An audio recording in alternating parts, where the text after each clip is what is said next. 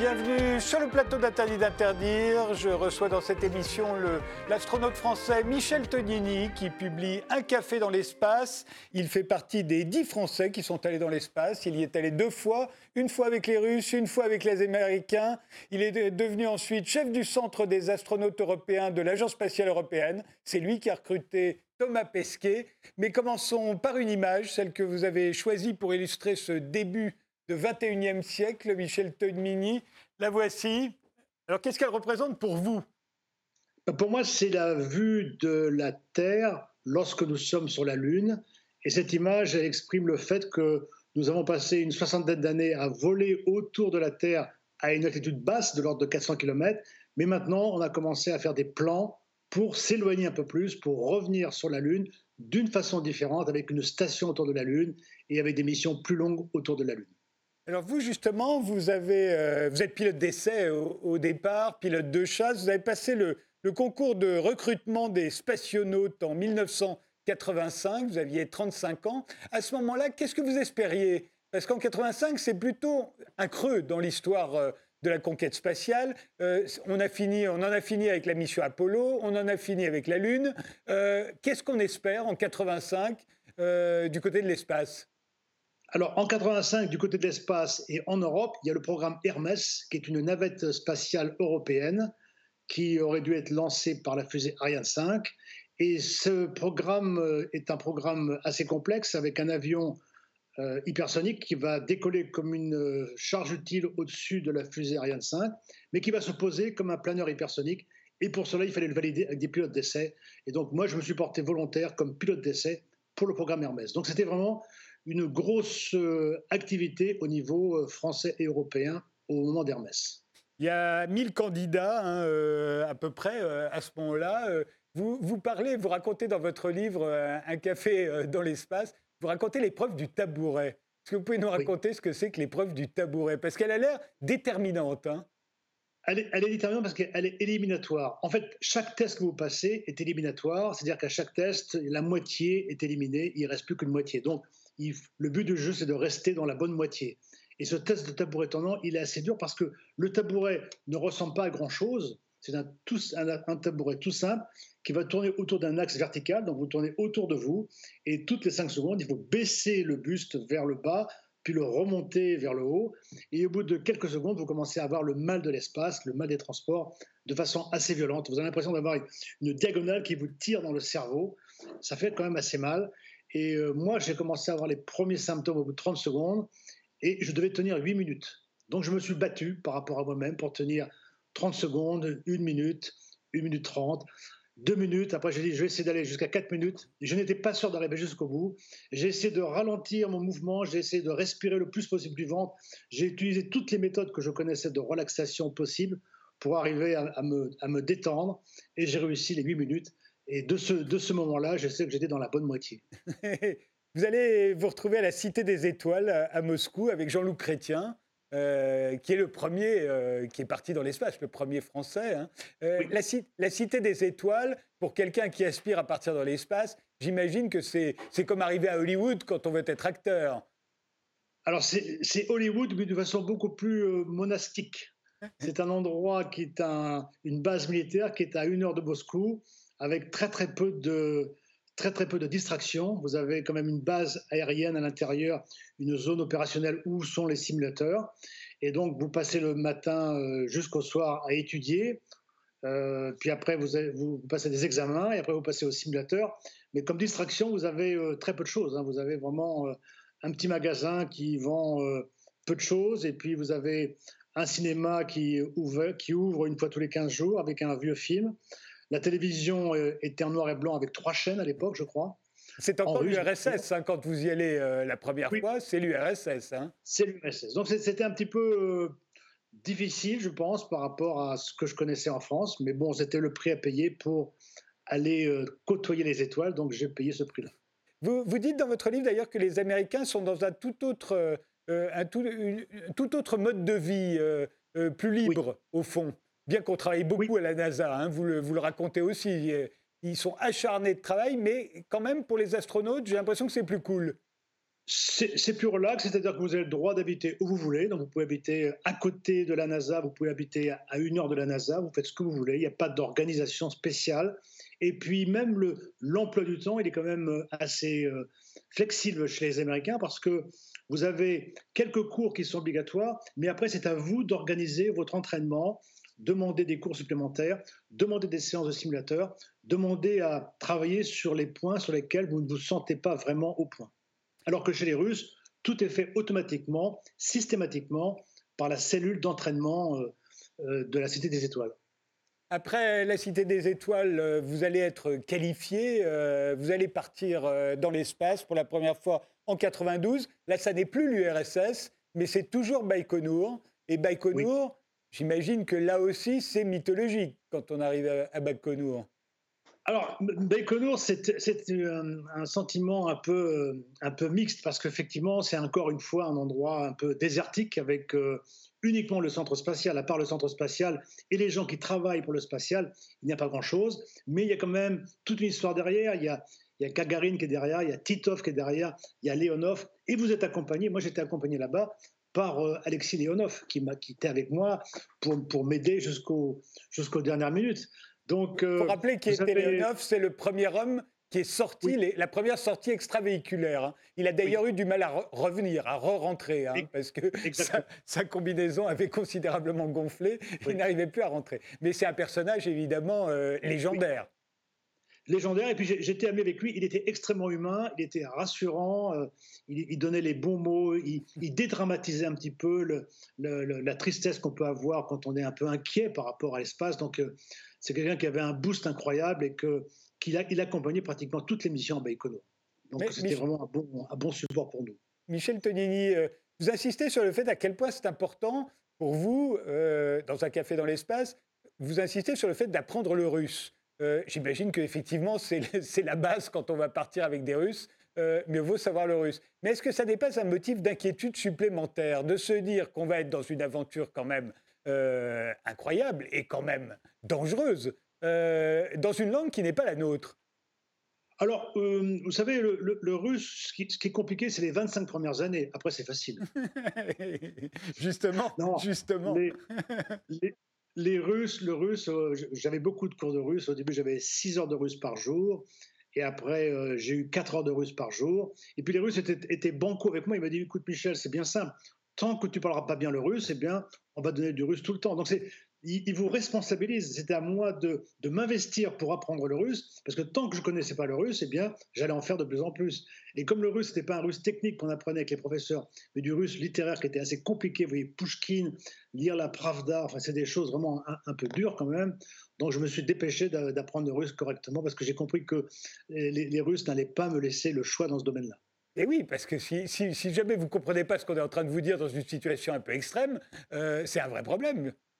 C'est un problème. Ceci dit, le russe que nous parlons, nous, c'est du russe technique. Vous savez, les chiffres, les ordinateurs, les systèmes sont des, sont des mots qui ont souvent des origines euh, latines, donc on comprenait. je n'étais pas extrêmement fort en russe, mais j'arrivais à comprendre tout ce qui se passait. La, veille du décollage, vous racontez qu'on vous projette un film, toujours le même. On va voir l'affiche euh, tout de suite. Euh, ce film s'intitule en français Le soleil blanc du désert. Et vous dites qu'avant chaque décollage, à Baïkonour, on projette ce film-là. Pourquoi celui-là? Parce que le, quand, vous faites un décollage, on doit s'entourer de toutes les traditions qui ont qui ont été faites pour les premiers vols. Les premiers vols, on voyait ce film-là. Peut-être pas le premier premier, mais dans les premiers vols, on a vu ce film-là. Et toute la tradition qui entoure les premiers vols de l'espace chez les soviétiques et chez les russes, eh bien, on le respecte jusqu'à aujourd'hui, un petit peu comme si ça portait chance. Donc on respecte, et ça, ça vous donne un, référentiel qui est très important pour aussi pour vous rassurer, parce que c'est un, c'est un rempart qui vous rassure juste avant le décollage, parce que quand même, c'est un moment quand même un peu inquiétant. Et d'avoir ces choses systématiques que vous vivez lorsque vous êtes doublure, lorsque vous êtes accompagnant et lorsque vous êtes numéro un, eh c'est quelque chose qui rassure avant le décollage. Mais qu'est-ce qu'il raconte ce film? J'imagine qu'il n'a pas été choisi au hasard. Il vous raconte quelque chose. C'était un film symbolique parce que c'était le premier western fait par les soviétiques à l'époque. C'est un film qui est basé sur beaucoup d'humour et beaucoup de jeux de mots en russe. C'est pour ça que nous, étrangers, on, avait du mal à le comprendre. Moi, j'ai dû le voir 20 fois et je sais qu'il y avait beaucoup de choses, il y avait beaucoup de situations qui étaient un petit peu marrantes, rigolotes, mais c'était quand même euh, Aujourd'hui encore, on passe ce film-là. Et ce film-là est tellement important qu'il y a un restaurant à Moscou qui s'appelle Bielesonce hein, C'est en plein centre de Moscou. Et ils ont fait le décor du film dans ce restaurant pour vous dire que ce film était vraiment quelque chose de, très très important pour les soviétiques. Alors là, euh, on a l'affiche euh, russe, mais euh, le film existe en français. Hein. On, peut le voir. Je, ne l'ai pas vu, mais, vous me donnez envie de le voir. Vous êtes parti sur la mission Soyuz TM15. C'était la 15e expédition vers la station Mir. Vous êtes parti le 27 juillet 1992 avec deux Russes. Le, décollage, justement, c'est quand même quelque chose de particulièrement éprouvant. On en a une espèce de d'expérience, euh, nous les terriens, par, euh, par l'intermédiaire des films américains. Est-ce que ça ressemble à ce qu'on nous montre à ce moment-là? Euh, et, est-ce que c'est descriptible? Alors, c'est un moment assez particulier parce que ce qu'on voit dans les films se rapproche un peu de la réalité quand même. Sauf que vous, quand vous êtes dans, le vaisseau Soyuz au décollage, vous avez en plus les vibrations, et après le décollage, vous avez quand même l'accélération.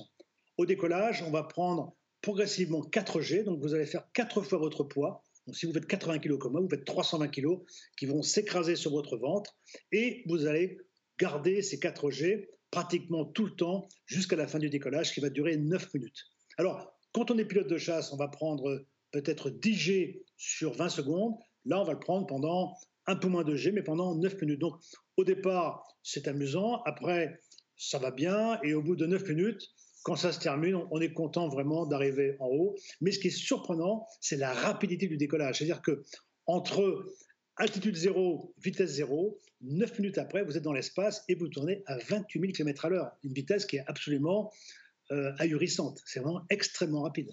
On n'a aucune sensation de cette vitesse on, l'a par la vue de la Terre. Vous voyez la Terre et euh, vous, voyez que ça va très très vite. Quand vous prenez une photo d'un objet sur la Terre, si vous loupez la photo, vous vous retrouvez dans le pays d'à côté très rapidement. Donc il faut, il faut faire très attention à anticiper. Vous allez quand même 30 fois plus vite qu'un avion de ligne, grosso modo. C'est quand même très rapide. Euh, en 92, on est six ans après euh, l'accident, enfin l'explosion même de la, de la navette Challenger avec cette jeune institutrice qui étaient à bord. Ça avait complètement traumatisé l'Amérique. Il y avait tous ces enfants qui voyaient pour la première fois partir avec des, avec des, astronautes, euh, euh, un civil, une civile en l'occurrence, une institutrice en plus. Elle a explosé au bout de quelques secondes. Euh, on ne peut pas ne pas l'avoir oublié en 92 quand on, décolle à son tour. C'est vrai que c'est un, un, accident dramatique pour les USA, dramatique pour la communauté des astronautes. Et moi, j'ai commencé vraiment mon travail d'astronaute après ma sélection de 85 par l'accident de Challenger. Donc, à ce moment-là, les, gens me disaient bon, tu vas arrêter parce que c'est trop dangereux, c'est pas la peine de que tu continues. Mais moi, j'étais motivé pour le faire et je savais que je prenais des risques. Autant quand vous êtes pilote de chasse ou pilote d'essai, vous prenez aussi des risques. Mais j'avais accepté de prendre des risques, même des risques euh, extrêmes, pour vivre cette mission et surtout pour bâtir un petit peu le futur de l'espace. Donc, il y a aussi une différence qui est importante entre la navette américaine et le vaisseau Soyuz, c'est que le vaisseau Soyuz a une tour d'éjection. C'est-à-dire que si au décollage vous avez un problème, cette tour va extraire la capsule Soyuz, va la monter à 10 km pour la faire poser en parachute loin de l'explosion de la boule de feu. Et ça a fonctionné trois fois dans l'histoire et ça fonctionne de façon très efficace. Donc, si vous voulez, aujourd'hui, euh, de décoller sur une capsule est quand même beaucoup plus rassurant que de décoller sur une navette spatiale, même si la navette est un engin extrêmement sophistiqué. Et d'ailleurs, même les Américains, dans leur navette euh, euh, actuelle, dans leur station actuelle euh, SpaceX, par exemple, ils ont aussi une tour d'éjection pour sauver les équipages en cas de problème. Je me souviens euh, dans Hot Stuff et le livre et le film qui en a été tiré, on voyait bien les premiers astronautes américains qui étaient tous comme vous des pilotes de chasse, c'est des pilotes d'essai au départ, leur frustration à ne pas piloter justement parce qu'au fond ils se retrouvaient les premiers dans des capsules, c'est à peine si on leur avait fait un hublot et, ils ne pilotaient pas. Est-ce que, vous avez, ressenti la même frustration au départ? Le projet Hermès, c'est un projet d'avion spatial, mais, là, vous vous retrouvez passager. Oui.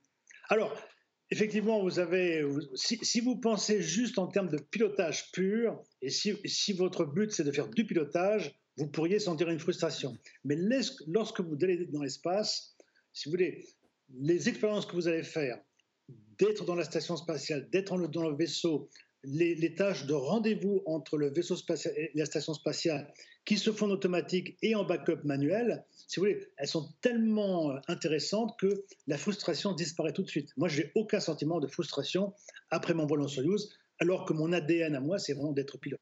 Alors justement, le Soyuz euh, va à 28 000 km/h. La station Mir, elle est en orbite à 300, 400 km de la Terre. Elle aussi vole à 28 000 km/h. comment se fait l'arrimage? Parce que l'arrimage, il est très très précis. Vous avez deux vaisseaux qui vont à 28 000 km/h à peu près et qui doivent à un moment euh, entrer l'un dans l'autre. Oui. Alors vous avez des radars qui permettent, vous avez deux systèmes de radars, deux systèmes de navigation qui permettent de faire le rendez-vous du vaisseau vers la station.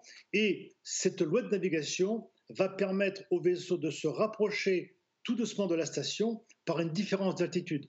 Comme on est plus bas que la station, on va plus vite que la station. Et on va se rapprocher par derrière tout en remontant l'altitude. Et à la fin, dans les derniers kilomètres, c'est un rapprochement en ligne droite. Et lorsque vous êtes vraiment très très proche, c'est un, un pilotage toujours fait par les ordinateurs de bord pour que le cône, le cône de la station puisse recevoir le mât d'arrimage du vaisseau spatial. Alors ça se fait de façon automatique et c'est extrêmement précis. Hein, rappelez-vous, nous sommes la station à 28 000 km à l'heure, le vaisseau est à 28 000 km à l'heure, mais il faut rentrer dedans avec une vitesse de 30 cm par seconde. Pas trop vite, sinon vous, cassez le maximum, et pas trop lentement, sinon ça ne va pas se bloquer au bout du cône, il n'y aura pas de rendez-vous. Donc euh, c'est une manœuvre extrêmement précise qui est faite par des ordinateurs, mais le cosmonaute qui est au milieu du vaisseau peut également faire le pilotage manuel, un petit peu comme sur un avion. Vous entrez ensuite euh, dans la station Mir, et là on vous propose un café. Hein. c'est d'où le titre de votre livre, Un café dans l'espace. Alors, c'est plus, encore plus cocasse que ça, c'est-à-dire que quand vous faites le rendez-vous, il y a des périodes où vous êtes loin de la station, vous vous rapprochez, vous vous arrêtez, vous vous rapprochez, vous vous arrêtez. Tout allait bien, et dans une période où il y avait un silence radio, les cosmonautes qui étaient dans la station me disent, alors que moi j'étais encore dans le vaisseau, pas encore arrimé, j'étais encore à 20 km, ils me disent Vous allez arriver tout à l'heure dans la station. Michel, est-ce qu'on te prépare un thé, un café ou un chocolat? Et j'ai trouvé ça tellement touchant que vous êtes à 28 000 à l'heure dans une petite boîte, vous êtes crevé après deux jours de voyage, on n'a pratiquement pas dormi. Et, les Russes, avec leur hospitalité euh, extrêmement importante, me disent Michel, tu préfères un café avec sucre, sans sucre Si vous voulez, la, simplicité de, la proposition comparée à la complexité de notre position par rapport à la station ont fait un décalage qui m'a frappé, qui m'a marqué. Mais en quoi est-ce que vous êtes différent, Michel Tonini, de la plupart des gens qui, eux, ne sont jamais allés dans l'espace? Euh, bah, Qu'est-ce que ça a bouleversé chez vous? Alors, ce que ça, votre question est à deux sens. Il y a la, question d'abord avant, pourquoi j'ai fait ce vol dans l'espace? C'est parce que je me suis proposé comme volontaire pour m'inscrire dans la sélection des astronautes, et puis parce que j'ai tenu la sélection des astronautes grâce, avec un peu de chance, de la motivation, et surtout euh, vraiment une, très forte motivation quand même, et puis un, acharnement sur la sélection. Et ce qui a modifié un petit peu mon regard par rapport à l'ensemble de ce que j'ai vécu avant le vol et après le vol, c'est que lorsque vous, lorsque vous êtes terrien, comme je l'étais avant, vous avez une vision du globe qui est un petit peu spéciale, avec des, des souvenirs de la géographie où vous voyez les territoires, les, terrains, enfin les territoires, les pays avec des frontières qui sont des frontières horizontales, donc des, gros traits noirs entre les pays. Lorsque vous décollez dans l'espace, ces frontières disparaissent. C'est un, un flot continu d'un bout à l'autre. Il n'y a pas de trait entre les séparations des pays. Par contre, il y a un trait qui est le trait entre la Terre et l'atmosphère. Et ce trait fait 100 km, c'est le trait noir, 100 km d'atmosphère. Et nous, on est à 400 km au-dessus. Donc ça veut dire qu'il y a vraiment une, une sensation de fragilité de la vie sur la Terre qui est liée à cette atmosphère. Et on se rend compte que cette atmosphère que nous avons sur la Terre, c'est un petit peu le scaphandre que nous avons quand on est cosmonaute. Et si jamais cette atmosphère disparaît pour une raison ou pour une autre, on est tous morts. Donc on se rend compte beaucoup plus que les autres de cette fragilité de la Terre et on se rend compte du fait que nous devons nous unir pour tous ensemble protéger la Terre. Est-ce que la, la, est-ce que c'est agréable? C'est très agréable. C'est quelque chose, c'est même une addiction parce que euh, au début, vous êtes un peu malade. Hein. Rappelez-vous, on parlait du tabouret tournant, donc en apesanteur, ça reprend un peu le tabouret tournant, mais en moins fort, bien sûr, parce qu'on peut le stopper en bougeant moins la tête, en bougeant moins le corps, on, arrive à stopper le, mal de l'espace. Et aussi, euh, au bout de quelques jours, eh bien, vous êtes, vous êtes adapté à l'apesanteur et c'est un sentiment agréable. Par exemple, je prends mon crayon, je le mets devant moi, eh bien, il va tenir devant moi, et ça me paraît naturel, et ça me paraît inconcevable qu'il puisse en être autrement. C'est-à-dire que dans votre cerveau, vous êtes en apesanteur, et c'est normal, et, on s'habitue. Par exemple, si je veux aller d'un point à un autre, eh bien, je vais faire une galipette dans un sens pour euh, passer au-dessus du groupe de personnes qui travaillent. Donc, voyez, on ne se bouscule pas. C'est quelque chose qu'on apprend euh, rapidement et qui est vraiment euh, extrêmement agréable. Et est-ce qu'on revient à la pesanteur facilement? Est-ce que ça n'est pas comme euh, de conduire à gauche quand on va en Angleterre euh, On s'y fait très bien, et puis quand on revient en France, on continue de conduire à gauche? Alors oui, c'est un peu, c'est un peu comme ça, c'est-à-dire que quand vous arrivez dans l'espace, le plus dur, c'est le mal de l'espace, donc le, mal vestibulaire, qui, permet, enfin qui, rend certains astronautes assez malades. Mais quand vous rentrez au sol, c'est aussi un peu le vestibulaire, mais c'est surtout la lourdeur. Parce que comme, vous êtes, comme votre poids était zéro pendant 15 jours, ou même maintenant les vols ils font 6 mois, votre, votre, poids était zéro. Quand vous revenez sur le sol, tout est lourd. Votre bras est lourd, votre tête est lourde. Vous penchez la tête sur le côté, les muscles du cou se sont affaiblis complètement. Et il faut vraiment tenir la tête. Tout, tout est vraiment très très lourd. Euh, et tout ce que vous prenez dans les mains tombe par terre très facilement et vous cassez beaucoup de choses dans les premiers jours après l'atterrissage. Et la notion de temps, elle est, elle ah, bouleversée. Alors, elle est bouleversée, mais ce qu'on fait, c'est qu'on la recadre. On se met, par exemple, avec un calage du centre, de l'heure du centre de Moscou. Par exemple, quand il est 7 heures du matin au centre de contrôle de Moscou, eh bien, il est 7 heures du matin dans la station. Donc, on met un temps artificiel. À 7 heures du matin, on ouvre les hublots, on allume la lumière. Et le soir à 11 heures, heure de Moscou, on ferme les hublots, on ferme les lumières et on dort. Et pourtant, au même moment, vous faites le tour de la Terre à toute vitesse. Oui, mais on a choisi de ne pas se coucher euh, toutes les 45 minutes parce que ça serait quand même très très long et, du temps perdu de refaire son lit, de se brosser les dents 16 euh, fois par jour. Donc on, garde le rythme terrien qui est de 24 heures et on se cale au rythme terrien. Et aujourd'hui, dans la station spatiale, on a pris une heure qui est l'heure GMT, le Meridian Greenwich, pour que ça accorde les Russes et les Américains. Mais justement, alors moi, ce qui me fascine, c'est cette vitesse à laquelle vous tournez autour de la Terre. Parce que moi, comme tous les voyageurs, j'ai fait mes calculs et je suis tombé sur le fait que en 30 heures, on peut être n'importe où sur le globe. En 30 heures aujourd'hui. Euh, ça paraît très court, mais, mais vous, vous avez fait le tour de la Terre plusieurs fois en 45 minutes. Et, forcément, ça aussi, ça change quelque chose dans la perception qu'on a, alors pas seulement de la planète, mais de la géographie en général.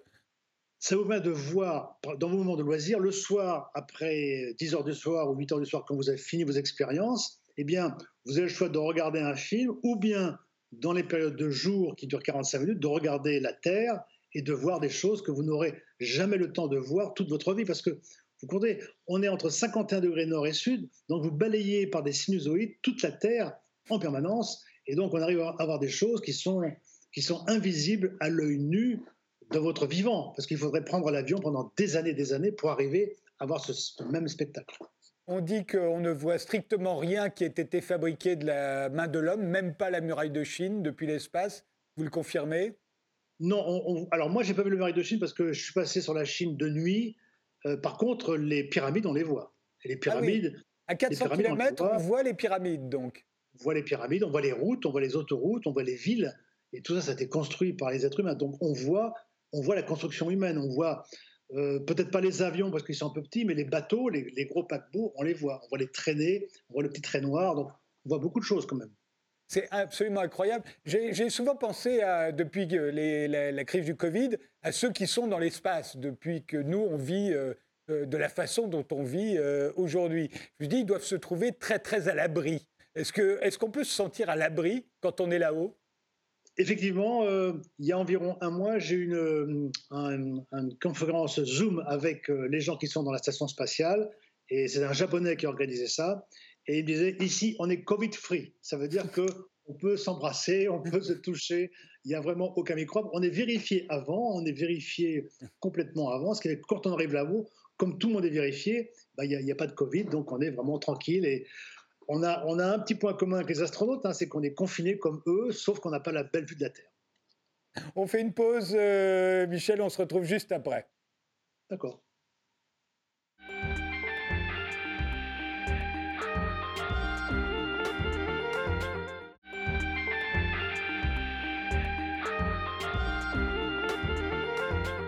Nous sommes de retour avec l'astronaute français Michel Tognini qui publie Un café dans l'espace aux éditions Humaine Science. Euh, euh, on vient de, parler de votre premier vol euh, avec, avec les Russes. Sept ans plus tard, vous allez repartir sur la navette Columbia cette fois. Ce sera le 23 juillet 1999 avec des Américains, avec des femmes. Je crois que c'est le premier vol d'ailleurs commandé par une femme auquel vous avez eu la chance de, de participer. Alors, qu'est-ce que ça change quand il y a des femmes dans l'espace avec vous?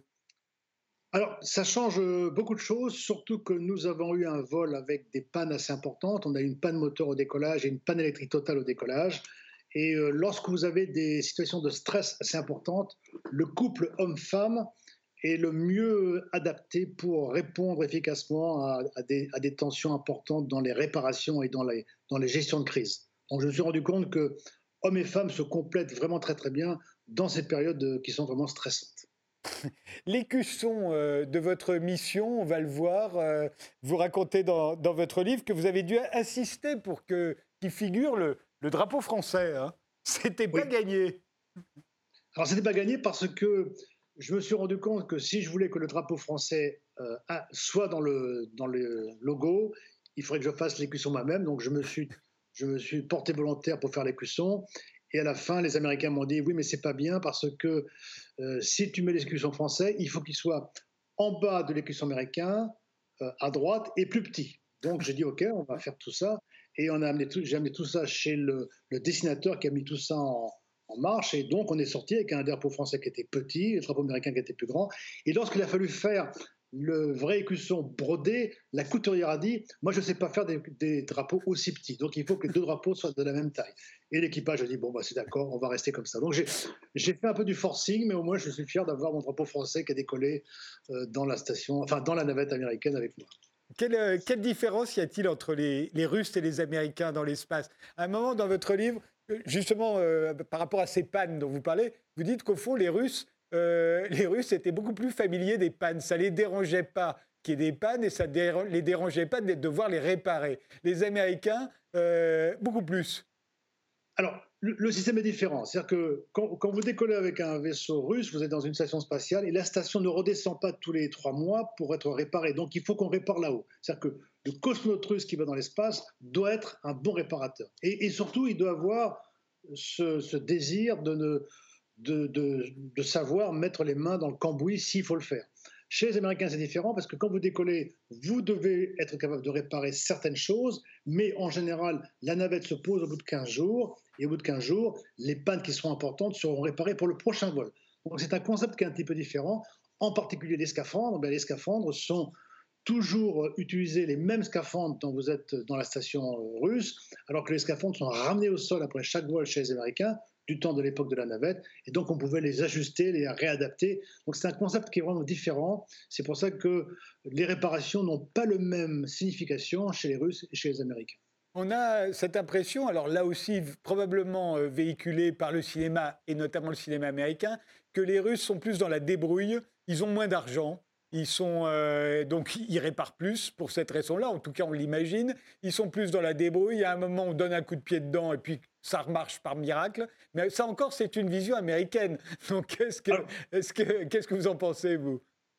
Alors, on pourrait, oui, on pourrait, on pourrait dire que les Russes sont plus dans le système débrouille, mais finalement, euh, euh, encore une fois, comme ils doivent rester longtemps avec la station qui doit, être, qui doit fonctionner pendant des années des années, on doit pouvoir savoir réparer régulièrement là-haut. Et pour qu'on puisse réparer, il faut que le système soit simple. Alors, surtout quand je dis simple, il faut qu'il soit réparable. Par exemple, les toilettes, euh, du temps de la navette, les toilettes euh, chez les Américains n'étaient pas réparables dans la, navette. Par contre, chez les Russes, ils doivent être réparables.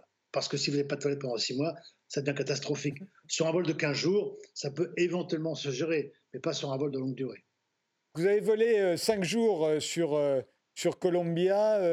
Et quand vous êtes redescendu au sol, vous êtes aperçu qu'il y avait trois trous dans la tuyère du moteur droit. On est quand même quatre ans avant l'explosion de la navette Columbia, hein, parce qu'elle va exploser elle aussi. Est-ce que vous avez eu peur rétrospectivement?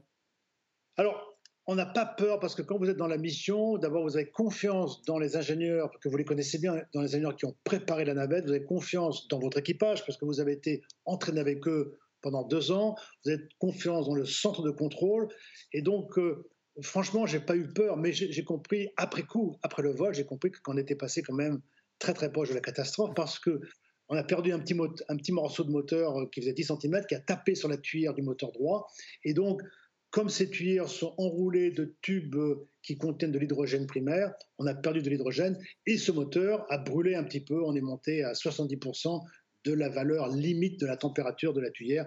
Et on a su après, après l'atterrissage qu'un ingénieur qui était à, Houston euh, avait compris qu'il y avait un problème, avait vu que le moteur était chaud et était prêt à nous faire couper le moteur. Ce qui aurait été complexe parce qu'on a décollé de nuit on a décollé, euh, on était extrêmement lourd, on avait la charge utile la plus lourde jamais lancée par la NASA, et on était centré arrière. Donc c'est les conditions les pires pour se reposer. Il aurait fallu qu'on fasse, en cas de panne moteur, de coupure moteur, qu'on fasse un RTLS, c'est-à-dire vous partez vers euh, l'est, vous faites demi-tour et vous venez vous reposer sur Cap Canaveral. C'est une manœuvre qui n'a jamais été faite, sauf au simulateur. Donc c'est quand même euh, un peu complexe. Michel Tonini, est-ce que vous y croyez, vous, au vol habité vers Mars? Alors oui, bien sûr, on va faire des vols vers Mars, pas tout de suite parce qu'il y a encore pas mal de choses à régler. Tout d'abord, la motorisation qui n'est pas encore vraiment au point. On devrait passer sur une motorisation euh, à plasma ou ionique de façon à aller plus vite sur Mars, faire des voyages en trois mois au lieu de six mois, et surtout se protéger des radiations parce que vous savez qu'entre entre la Terre et Mars, il y a un temps de voyage qui dure six mois, et on va faire ce voyage le moment où l'activité solaire sera minimum de façon à donner le moins de radiations qui iront vers les corps humains qui iront faire le voyage. Par contre, ce qu'on ne sait pas prédire, ce sont les éruptions solaires. Et quand il y a une éruption solaire, il y a quand même beaucoup de protons et beaucoup de, particules qui partent du Soleil, qui viennent dans l'habitacle et qui font beaucoup de dégâts. Aujourd'hui, on ne sait pas encore bien se protéger de ces éruptions solaires. Et donc, on va y arriver, bien sûr. Ça va prendre plusieurs années peut-être plusieurs dizaines d'années avant qu'on arrive à se protéger. Et à ce moment-là, on pourra faire le voyage vers Mars. Mais il y a, alors vous l'avez dit, il y a le problème de la longueur du voyage, six mois pour l'instant. En plus, il faut une fenêtre euh, où la distance entre la Terre et Mars est la plus courte pour que ça fasse six mois, justement. Euh, mais ensuite, il faut attendre une nouvelle fenêtre pour pouvoir revenir. Donc on sait qu'un voyage sur Mars, ce serait habité, ce serait au moins trois ans. Euh, de temps avant de pouvoir revenir sur Terre. Donc il faut arriver sur Mars. Vous l'avez décrit tout à l'heure quand, on, la pesanteur fait qu'on ne peut plus rien tenir. Et, mais au moment où ça, nous, ça vous est arrivé, vous reveniez sur Terre. On vous a accueilli. Mais là, à ceux qui partiront sur Mars, ça leur arrivera au moment où ils arriveront sur Mars, c'est-à-dire au moment où il n'y aura personne pour les accueillir et où ils auront intérêt en plus à être en forme parce qu'il faudra construire au moins une base euh, ou en tout cas euh, euh, être capable de faire quelque chose de ces dix doigts. Or, c'est le moment même où ils en seront incapables. Vous y croyez quand même? Oui, parce que, premièrement, la gravité sur Mars est plus faible que la gravité sur Terre, donc on, mmh. on sera quand même plus léger sur Mars. Deuxièmement, votre corps se réadapte. Ça va prendre quelques jours, euh, disons une semaine peut-être, ou dix jours pour se réadapter. Et après, on se réadapte comme sur Terre. Et la durée du vol sera suffisamment longue pour qu'on puisse euh, anticiper ce temps de réadaptation. Alors, quand vous parlez du vol qui va durer deux ans, trois ans, ça, ça fait une combustion chimique. Mais si vous partez sur une combustion ionique à plasma, avec des moteurs du type Vasimir, qui existent déjà à la NASA, enfin euh, aux États-Unis, vous pouvez faire un voyage juste avant la distance minimale entre, entre la Terre et Mars. Bien ça dure trois mois. Vous restez trois mois sur Mars et vous rentrez à la, à la, distance encore un petit peu après la distance minimale, ce dure trois mois. Donc vous arrivez à faire le total en neuf mois.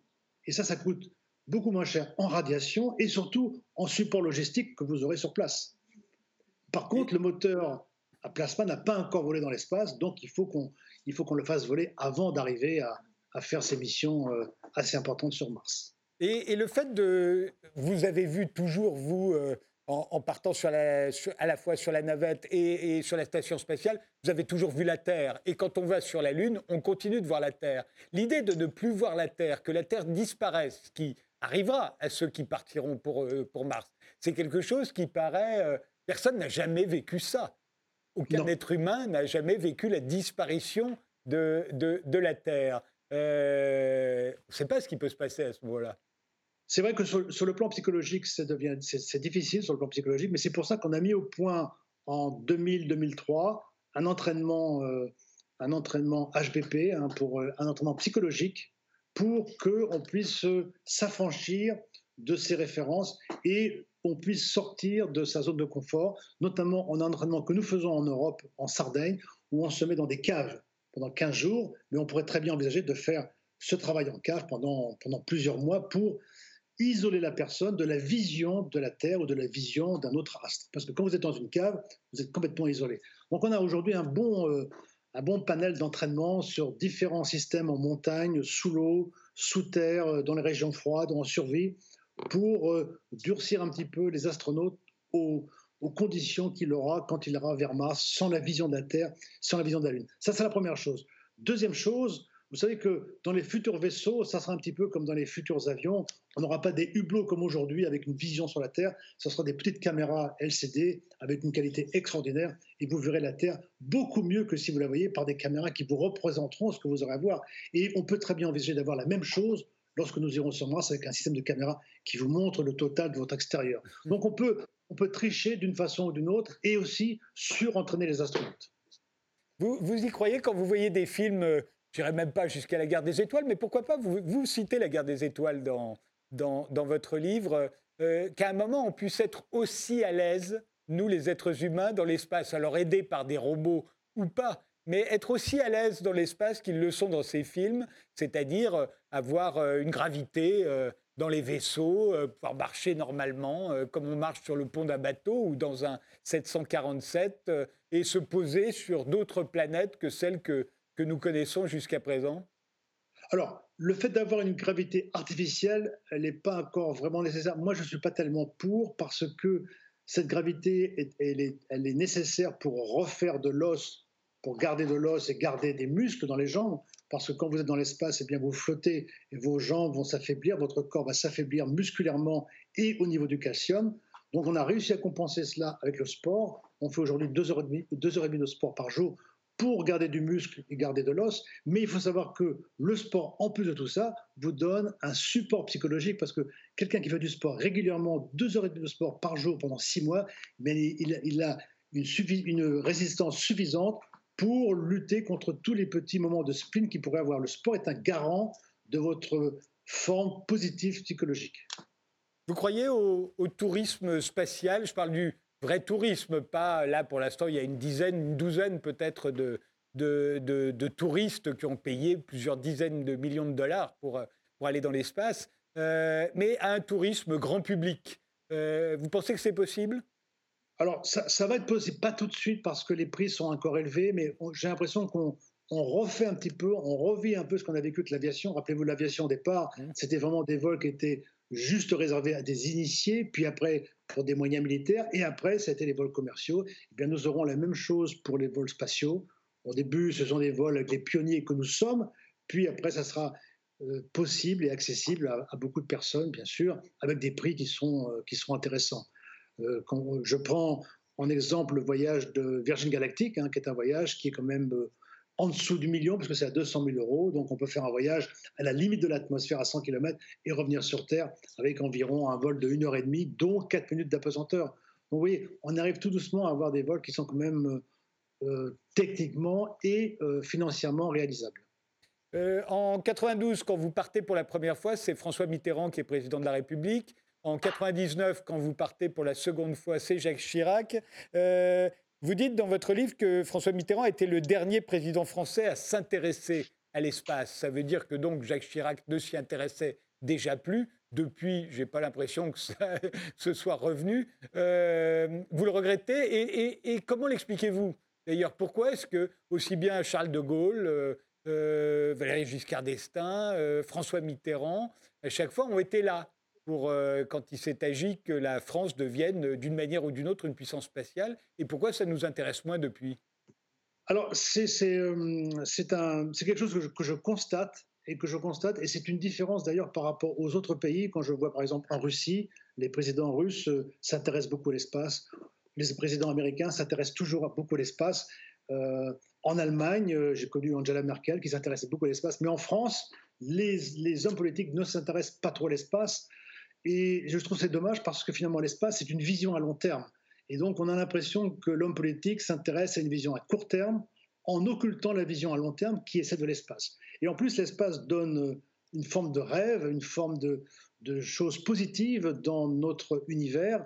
Euh, savoir que nous avons, par exemple, nous en France, nous avons des Français qui vont dans l'espace comme Thomas Pesquet, c'est quelque chose de rassurant qui peut aider les jeunes à, étudier. Et je, suis vraiment persuadé que les études sont vraiment le garant de la sécurité d'un pays et de l'intégrité d'un pays. Alors justement, euh, Thomas Pesquet, euh, il a ravivé beaucoup l'intérêt que le grand public pouvait avoir pour l'espace. Euh, vous étiez chef du centre des astronautes européens euh, quand il a été recruté. C'est vous qui l'avez recruté, euh, Thomas Pesquet. comment on recrute un astronaute? Quelle qualité cherche-t-on? La résistance physique, j'imagine bien, mais quoi d'autre? Alors moi, j'ai fait un recrutement différent parce que nous avons fait le recrutement en 2007-2008. Moi, j'ai quitté la NASA en 2003 pour arriver à Cologne au centre des entraînements principalement pour m'occuper de cette sélection. Donc j'ai eu quand même le temps de réfléchir, de la, de la préparer et de la financer, parce ça faut quand même un, certain prix, parce qu'il fallait la faire sur l'ensemble des pays européens. Et moi, je me suis attaché à avoir des qualités pour les astronautes qui étaient des qualités nouvelles, qui étaient plus basées sur la psychologie. Donc, euh, je suis basé sur des gens qui étaient bien alignés, par exemple, qui étaient alignés, qui avaient l'humilité, qui n'étaient ni agressifs ni passifs, et surtout qui étaient très motivés. Donc, c'était un petit peu les caractéristiques que j'avais vues qui manquaient lors, des vols précédents. Et euh, les six que j'ai recrutés, dont Thomas Pesquet, ont tous ces qualités qui étaient nécessaires pour faire des vols longue durée. Et les, et les six ont très très bien réussi les vols, aussi bien que Thomas Pesquet. Vous l'avez dit, c'est pourquoi la psychologie, c'est parce que les vols sont de plus en plus longs, au fond. C'est parce que les vols sont plus longs et puis on le voit très très bien. Vous avez vu comment nous sommes quand on est confiné, on commence à vraiment avoir des, problèmes euh, psychologiques qui peuvent survenir. C'est dur à vivre le confinement. Et bien imaginez-vous que dans l'espace, c'est encore plus dur, même si vous avez la vue de la Terre qui est extrêmement belle, d'être enfermé sans avoir un moyen de sortir, parce que l'attestation ne, ne, sert pas dans l'espace. Hein. il faut, vous êtes enfermé vraiment pendant six mois. Eh bien, il faut avoir des qualités psychologiques spéciales pour pouvoir soutenir ce genre de, ce genre de, vol long. Mais justement, on n'a pas eu connaissance, en tout cas, de, de crises euh, extrêmement graves dans ces huis clos que sont les vols spatiaux. Ce sont des huis clos. Euh, et pourtant, euh, on n'a jamais eu, hein, il n'y a pas eu de bagarre. En tout cas, on ne le sait pas. Il y a eu des, des, je me souviens de deux Russes qui ne s'adressaient plus la parole pendant de longues semaines, voire de longs mois, mais ils n'en sont pas venus aux mains. Alors, cela dit, c'est peut-être pas facile de se battre dans l'espace. Alors, il y, a eu quand même des conflits hein, dans les vols longs euh, chez les Russes euh, ou même chez les Américains, mais il y a surtout eu euh, les problèmes qu'il y avait chez les Russes étaient écrits dans des livres en cyrillique, donc ce n'était pas trop traduit. Hein, on n'en parlait pas trop à, l'Occident. Par contre, lorsqu'il y a eu, vous savez, les vols Shuttle Mir, donc la navette spatiale américaine allait s'arrimer sur la station Mir, et à chaque fois, on passait un astronaute américain de la navette américaine vers la station Mir. Et là, dans, ces, dans cette période qui a duré 5 ans, il y a eu 6 euh, ou 7 vols d'Américains. Et là, on a eu les pannes les plus graves jamais eues. On a eu le feu à bord, on a eu la mmh. collision qui a entraîné une dépressurisation. Donc, c'est les, les, choses les plus graves. Et là, on s'est rendu compte que nos astronautes n'ont pas forcément bien réagi. Et donc, on s'est rendu compte qu'il fallait Premièrement, qu'on les sélectionne différemment, avec des qualités psychologiques différentes de ce qu'on faisait au préalable, et surtout qu'on les entraîne pour les, pour les sortir de leur zone de confort, pour qu'ils soient plus résistants sur ces vols de longue durée. C'est ce qu'on s'est attelé à faire en 2003 avec ces entraînements que nous faisons du multicouche sur euh, des entraînements en montagne, sous terre, sous mer ou dans les régions froides ou en survie. Dans votre livre, vous parlez des tests de, de quotient intellectuel qu'on vous fait faire ça a l'air d'être particulièrement important. Euh, il faut savoir s'adapter à des situations nouvelles, en fait. Hein. C'est ça qu'on demande et c'est pour ça qu'on mesure votre QI. Mais ça veut dire qu'à force, euh, entre astronautes, vous êtes tous, vous avez tous des très très gros QI. qu'est-ce que ça veut dire et qu'est-ce que ça, qu'est-ce que ça fait de ne parler quasiment qu'avec des gens qui ont des gros QI? Alors, c'est juste un moyen de sélection. Mais une fois que vous êtes sélectionné, c'est des gens qui sont tout à fait humains et tout à fait normaux, avec lesquels on peut avoir des conversations extrêmement agréables. Hein, des, conversations que nous avons dans l'espace ou même à l'entraînement ne sont pas des conversations quantiques ou sur des choses extrêmement complexes, mais on est obligé de faire des tests de QI parce que c'est une sélection, donc il faut sélectionner sur tous les critères que nous avons. Et lorsque vous prenez un astronaute et vous allez lui faire faire trois ou quatre ans d'entraînement où il doit apprendre, il va, apprendre des systèmes régulièrement, passer des examens, ben, il vaut mieux qu'il ait un cerveau euh, bien fait, euh, adaptable. Et surtout, nous, on fait, ne on fait pas des QI classiques, on fait des QI euh, timing, c'est-à-dire que on, fait des QI sous stress, c'est-à-dire qu'on donne à une personne sans question, sachant que dans le temps imparti, le plus intelligent des intelligents ne fera que 50 questions. Donc, c'est pour voir comment ils réagissent sous stress avec des exercices intellectuel important. Mais c'est comme ça que se font aussi les vrais tests de QI. Hein. Ils sont limités dans le temps de la même manière. Mais, mais moi, je ne discute pas la, la, validité du test. Je comprends très bien pourquoi on fait ces tests-là. La question que je me pose, c'est quand vous êtes les cinq là qu'on a vus en photo sur Challenger, on se dit qu'ils ont tous des QI supérieurs, très supérieurs à la moyenne. Et je me dis, dans les rapports humains euh, qu'on peut avoir, alors qu'ils sont stress, sous stress aussi parce qu'on est dans l'espace, euh, mais il y a l'entraînement avant. On les a, on a vécu avec eux pendant longtemps. Voilà, qu'est-ce que ça change d'être entre des gens qui ont des gros QI Est-ce que ça change les, blagues qu'on se raconte? Euh, on fait attention, on ne se raconte pas les mêmes? Est-ce que ça, change la nature des conversations? Non, ça ne change pas.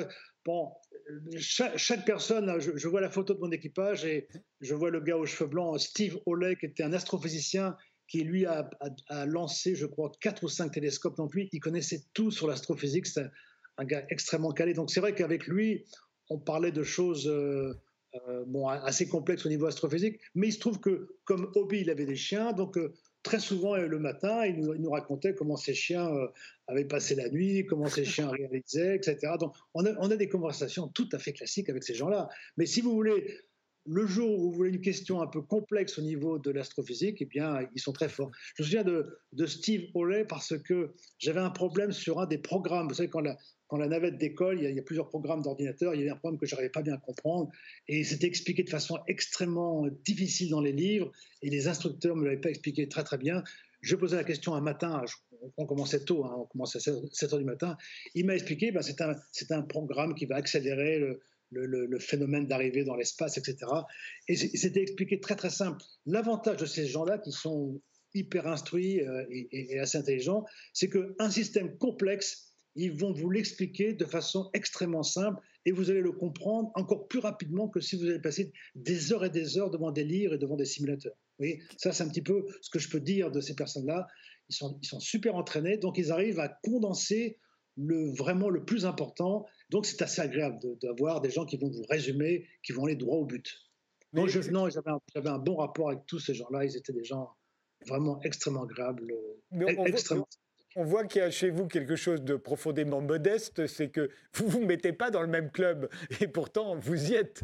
J'imagine queux mêmes si on leur pose la même question sur une autre chaîne de télé ailleurs dans le monde, ils raconteraient la même chose de vous. Euh, or, vous racontez dans votre livre que vous étiez un très mauvais élève à l'école. Vous n'étiez pas doué du tout. Enfin, du moins, vous n'aviez pas l'impression d'être doué. Euh, comme quoi?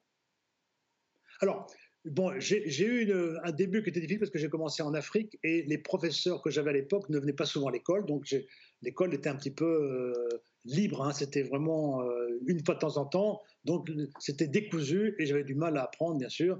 Et quand je suis rentré en France à l'âge de 10 ans, et c'est ce que j'explique dans mon livre, je suis tombé sur un prof de maths qui m'a expliqué les maths avec euh, régularité. Et moi, je suis quelqu'un qui a besoin de régularité dans l'apprentissage. Et avec ce prof de maths, je suis passé vraiment euh, premier en maths très rapidement et je suis resté euh, euh, premier en maths après tout le temps. Et ça m'a aidé beaucoup. C'est pour ça qu'aujourd'hui, j'adresse un, salut quand même important à, nos enseignants parce que c'est eux qui tiennent un petit peu notre jeunesse. Les enseignants peuvent faire de vous le meilleur ou le pire. Et si vous tombez sur un bon enseignant, quel qu'il soit, prof de lettres, prof de maths, prof de physique, prof de quoi que ce soit, vous allez vraiment décoller Et une fois que vous avez passé ce cap, eh bien, vous êtes sûr d'être sur le, sur le bon chemin. Mais si vous ne passez pas le cap, eh bien, c'est facile de tomber de l'autre côté. Et c'est pour ça que je pense que l'éducation, c'est peut-être la chose la plus importante que nous avons à faire dans un pays. Euh, Michel Tognini, dernière question. Est-ce que vous croyez aux extraterrestres, vous? Alors, j'en ai pas vu d'extraterrestres euh, dans nos vols. Je ne connais pas beaucoup d'astronautes qui en ont rencontré des extraterrestres. Nous avons, vous savez, des ovnis, donc il y a des objets non identifiés qui sont euh, certaines fois explicables. Certaines fois, c'est le vendredi soir le samedi soir après la sortie du bistrot. Euh, c'était avant le confinement, bien sûr. Et puis, il reste quand même 20 à 30% de phénomènes inexpliqués sur lesquels nous cherchons. Donc, nous cherchons de plus en plus, bien sûr. Euh, nous n'avons pas trouvé grand-chose aujourd'hui, à part les exoplanètes. On n'a pas trouvé de petits hommes verts euh, euh, qui, qui, flottent dans l'espace ou qui tapent à votre carreau lorsque vous êtes dans la station spatiale. Néanmoins, par rapport à, votre enfance, où la probabilité que les extraterrestres existent était très faible, aujourd'hui, parce qu'on a découvert énormément de planètes et de galaxies, la probabilité qu'ils existent est devenue très très forte. Ce serait quand même aberrant qu'il n'y ait que nous. Euh, donc, fatalement, on se dit qu'il y a une forme de vie quelque part. Euh, on n'est pas forcément pressé qu'ils arrivent chez nous, parce que ça voudrait dire qu'ils sont beaucoup plus évolués que nous, beaucoup plus forts technologiquement, et que donc il y aurait toutes les chances qu'ils nous colonisent assez facilement. Mais, euh, mais néanmoins, en théorie, il y a quand même toutes les chances qu'ils existent, non? Ça, ce que, ce que, vous dites, ça correspond tout à fait au paradoxe de Fermi, qui est un astrophysicien italien, qui dit que le Soleil est une étoile qui est née dans l'ensemble des milliards d'étoiles que nous sommes, ni les premiers ni les derniers. Donc, ceux qui sont nés des milliards d'années avant nous, s'ils avaient eu un développement intellectuel comme le nôtre, eh bien, ils auraient pu déjà nous rejoindre, nous conquérir, ou nous expliquer, ou nous apprendre. Or, ils ne sont pas là. Et c'est la phrase de Fermi qui dit Où sont-ils? Donc, c'est une, grande, une grande euh, question Où sont-ils? Et c'est vrai, où sont-ils? Et, et aujourd'hui, je pense qu'en tant que scientifique, on doit on doit rester extrêmement prudent sur euh, cette réponse. On doit chercher. Et c'est pour ça qu'aujourd'hui, c'est très important tout le travail que nous avons fait sur la station spatiale qui va préparer les systèmes qui iront sur la Lune, le travail sur la Lune qui va préparer le travail que nous faisons sur Mars. Et sur Mars, on va essayer de creuser la croûte martienne pour trouver de l'eau liquide, savoir est-ce qu'il y a des bactéries sur, euh, enfin dans la, dans, sous la couche, de, la couche de Mars et savoir est-ce que les bactéries martiennes ressemblent aux bactéries terrestres. Donc c'est plein de questions que nous devons faire et je crois que nous, euh, astronautes, comme les scientifiques, on doit être extrêmement précautionneux sur ce plan-là pour avancer de façon solide. Sinon, on tombe dans, euh, dans l'obscurantisme qui est extrêmement négatif.